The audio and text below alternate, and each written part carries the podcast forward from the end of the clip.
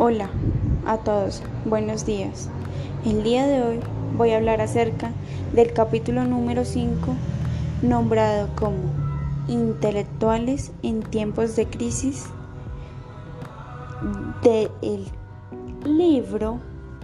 La Nación Soñada del autor Eduardo Posada Carbo. Bueno, en primer lugar,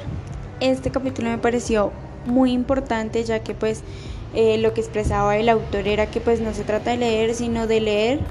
y explorar. Ese es el punto aquí que vamos a desarrollar en este capítulo, lo que se resalta por el autor. Este capítulo en lo que se profundiza es en conocer un proceso retrospectivo de la historia colombiana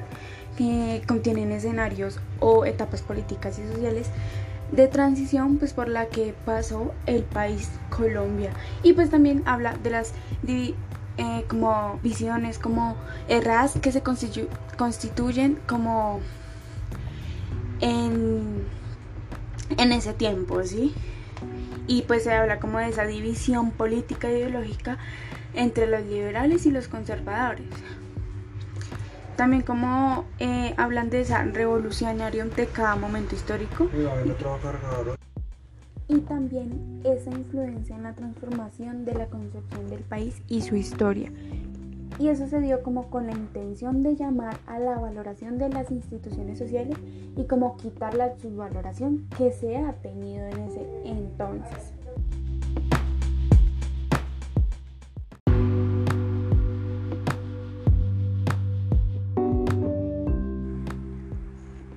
Aquí podemos hablar un poco más desde como esas tradiciones,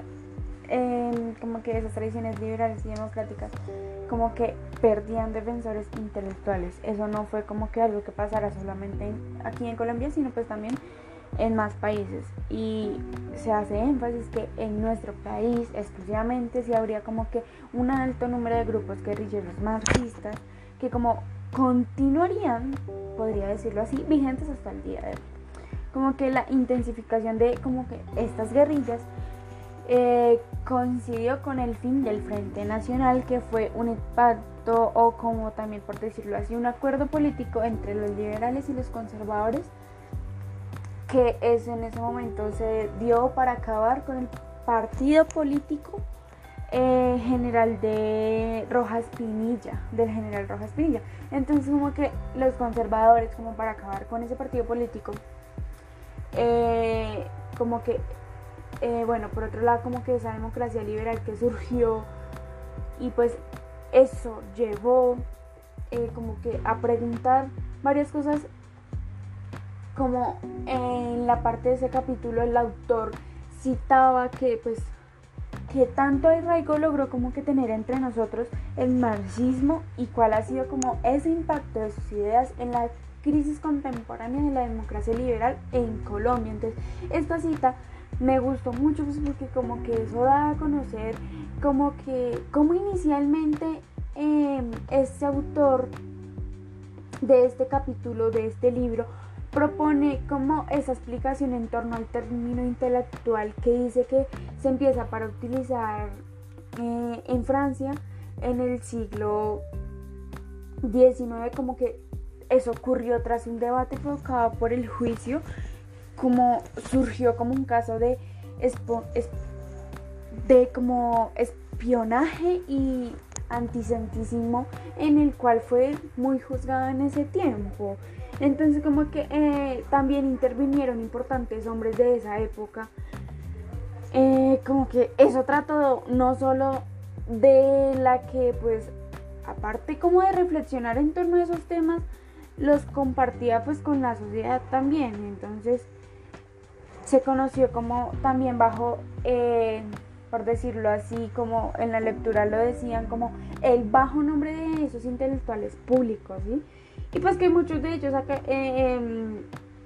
eran personas eh, universitarias, eran académicos. Entonces esto los coloca como en su lugar para poder tener autoridad donde pasan tiempo a esa espera,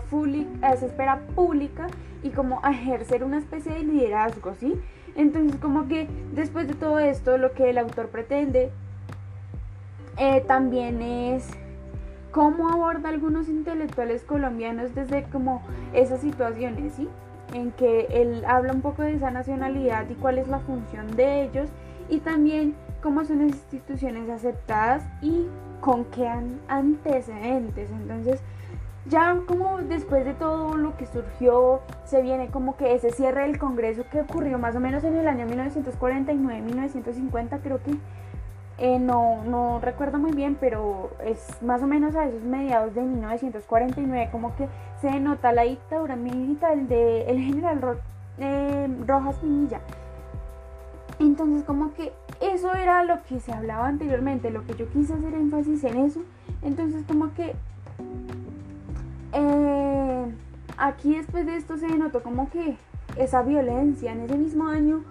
creo que como que quienes no creían en el éxito de la nación, em, como que no dejaban muy claro o lo dejaban muy claro como eran esas cartas colombianas que surgieron donde relataban esas impresiones de departamentos como la es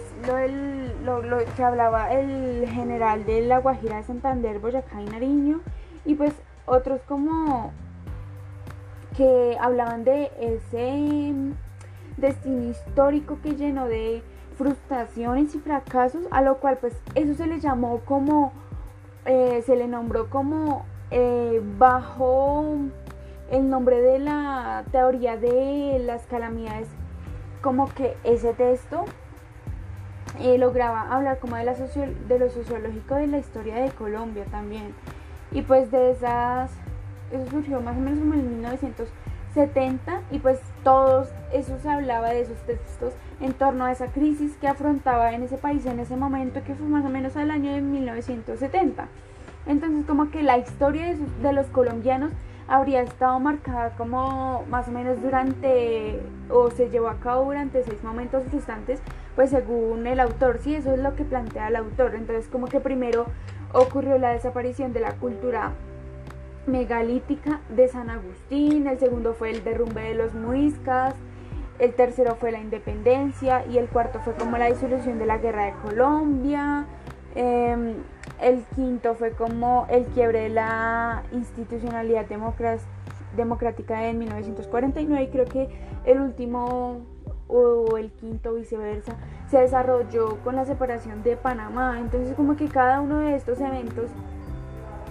permitió destacar algunos valores que nos dejaron cada uno de estos, a pesar de que han sido momentos de crisis, eh, como también han sido legados espirituales, de cultura, y pues que en sí el país empezó a constituirse. Entonces, el autor, eh, quiero resaltar aquí algo muy importante y es que aquí el autor como logró identificar a Colombia como una nación que ve un país desarticulado y dividido, por decirlo así, pues que el autor nos cuenta en este capítulo que pues después de la independencia nos convertimos en un país en el cual el territorio como que estaba ocupado por personas de culturas distintas, de ideales distintos, también habla como de esa organización del país como era desigual y difusa, y ya, pues como por otro lado, eh, de esos textos que hablé anteriormente, se trataba como de concebir como esas emociones que en muchas ocasiones está presente el racismo que lo que ocurrió y lo que impide pues o lo que nubló fue impedir ver ese cómo, cómo era ciertamente el desarrollo de la noción eh, política de forma clara. También habla de de, las de los aborígenes bajo esos términos eh, que ocurrieron sin conciencia ciudadana y los mestizos y también los mulatos como apenas de, por, decirlo así, como que podernos untar de esa noción que ocurrió en ese tiempo. Entonces como también eh, cómo surgió ese poder o, o de poder despreciar la política de alguna manera, por decirlo así, que los partidos políticos actúan como la democracia como la per como tanto como la pervi la perviente en sí entonces como que esos partidos para la nación eh, se permitía hablar también de esas, esas contribuciones de las ciencias, de las artes y también de la cultura que él hacía énfasis mucho en la cultura que por decirlo así, tenía como poca auténtica, ¿sí? no era tan bien desarrollada, pero sí hacía mucho énfasis en cómo se desarrollaba la cultura. Bueno, y ya por otro lado, también me gustaría hablar como ese, eh, como enfatizar lo que el autor hablaba, que se iba contra la corriente de que no todas las personas de izquierda estaban a favor de las guerrillas. Entonces, como que algunos sí, como que sí apoyaban estas ideas de la revolución en como que cuando finalmente se lograron reconciliar, pues esas instituciones que se desarrollaban en ese entonces del país, como que en especial eh, creo que se enfatizan los procesos de paz y como que esos procesos de paz eh, fueron impulsados por Belisario Betancourt y él fue quien pues pues logró como que abordar eso. Entonces como que para eso, eh, con, pues, con todo ese desarrollo, con todos esos, esos, movimientos y esos eh, temas y esos eventos a conseguir, y como mediados de eso, más o menos de los años de 1960, 1964 más o menos, eh, se logró desarrollar, se logró abordar ese concepto de grupo de depresión, pues los cuales eh, determinaron o decían, o también se podría decir que definían las políticas de Colombia, en la que pues debatieron y contradijeron pues sus tesis que otras personas pues defendían obviamente. Y pues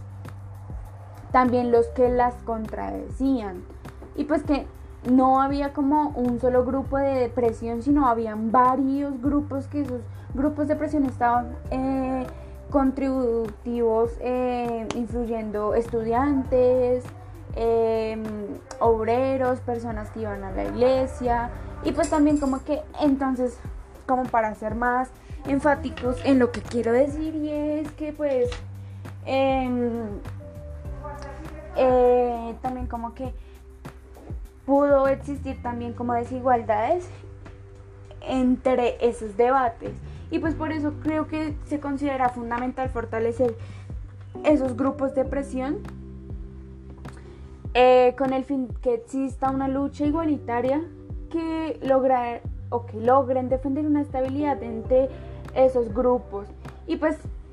por decirlo así no hay una modificación total de ese sistema como de esas ideas esos ideales que surgieron en ese en esos en esos, en esos acontecimientos, en esos años, en esos momentos enfáticos, por decirlo así, para resaltar. Y bueno, también había eh, un interés como a la efectividad del uso de las elecciones que surgían. Y bueno, aquí no recuerdo el nombre de quien como enfatizó sobre los estudios del voto y esa persona colaboró en la creación de los bancos electorales. Entonces él lo que hablaba aquí era para qué sirven las elecciones, se preguntaban muchas personas, ¿para qué? Entonces como él lo define o lo defiende, por decirlo así más bien, eh, como algo necesario pero no suficiente para construir, constituir o construir una sociedad libre y de gobiernos responsables. Entonces, por eso se considera la efectividad del uso de las elecciones. Y como que eso se desarrollaba a base, eh, eh, partiendo del reformismo desde las bases ya existentes que habían en ese tiempo. Entonces, ya por otro lado, como que lo que hablaba también, lo que estuvo encargado de las intelectuales democracias liberales, eh, en la que estaba aquí encargado de ello era Alberto Lleras Camargo, lo recuerdo bien porque hacía énfasis en muchas cosas de que él defendía como esa libertad y la democracia en Colombia, que pues fue condenada en el comunismo y el régimen cubano. Y pues eso estaba a favor del sistema capitalista y de la libre empresa. Ya como por otro lado, en 1964-1965, eh, él llegó a hablar de la necesidad de mantener la confianza frente a esas instituciones, ¿sí? Eh, él invitaba a esos ciudadanos a votar para que la república no terminara en lugares como los que por decirlo así, hablaban en la lectura en los que terminó Cuba, el país de Cuba. Entonces él creía que se necesitaban profundas reformas, pues sin embargo también había una o había que hacerlas sin salirse de ese orden republicano y liberal colombiano, ¿sí? Entonces como que en sí lo que el autor plantaba era aquí que él apreciaba o aprecia, por decirlo así, como ese pasado histórico colombiano de partidos eh, y pues también como que él concluyó por esos partidos colombianos y su renacimiento. Y lo que en sí, bueno, pues ya para finalizar, lo que el autor eh, permite indagar a lo largo del capítulo eh, es como que frente a esas razones del desprecio actual por las tradiciones liberales y democráticas, pues él nos habla acerca de su experiencia universitaria, él hace mucho énfasis en esa experiencia que él, desarrolló y obtuvo en, la universidad, en sus estudios. Y bueno, como de esto, eh, pues él decía que hablaba de esos, esos lugares, de, la, de la revolución, de las tradiciones intelectuales que él hablaba sobre el concepto de nacionalidad y también los valores de la nación eh, y también él hablaba de los de todos los, o situaciones o momentos surgidos en otros países latinoamericanos. Y bueno, eh, mm, como eh, él hablaba cómo se desarrollaban estas ideas marxistas y cómo destacan o cómo se desatan ¿sí? en la conformación de esos grupos armados presentes eh, hasta el día de hoy porque pues aún se desarrollan ellos, esos grupos armados. Entonces también, también eh, este autor hacía énfasis en esas reformas constitucionales que han cuestionado pues la democracia de este país. Eh, sobre el narcotráfico, pues que hace que esa lucha armada pues no termine, no termine. Y de cómo, a pesar de todo, la democracia liberal continúa. ¿Sí? Y pues él habla y, y, se basa en varios escritores y artistas que además pues eh, logran esa lucha sobre la búsqueda de la reconciliación. Y sobre también el rechazo de unos que aceptan a unos o aceptan a otros personajes. Pero pues no se logra con eh, aceptar con total em, altísimo se podría decir con un alto nivel de aceptación pues no porque habían eh, críticas por unos por otros porque este sí habla más sobre violencia este hace énfasis en el narcotráfico y así entonces pues por esta razón y por todo esto lo que ha surgido, pues se podría decir que puede seguir existiendo una inconformidad que pues no todo el mundo lo acepta. Y pues también eh, cómo se logra, por decirlo así, aceptar pues ese pasado que pues ocurrió en Colombia que era muy violento y pues podemos como recontar recontratarnos en cómo la nación logre hacerlo y pues de cómo no esto lo que se haga o lo que logró hacer el autor pues llegue a cobrar un sentido eh, nuevamente de cómo surge todo toda esta crisis en el país colombiano.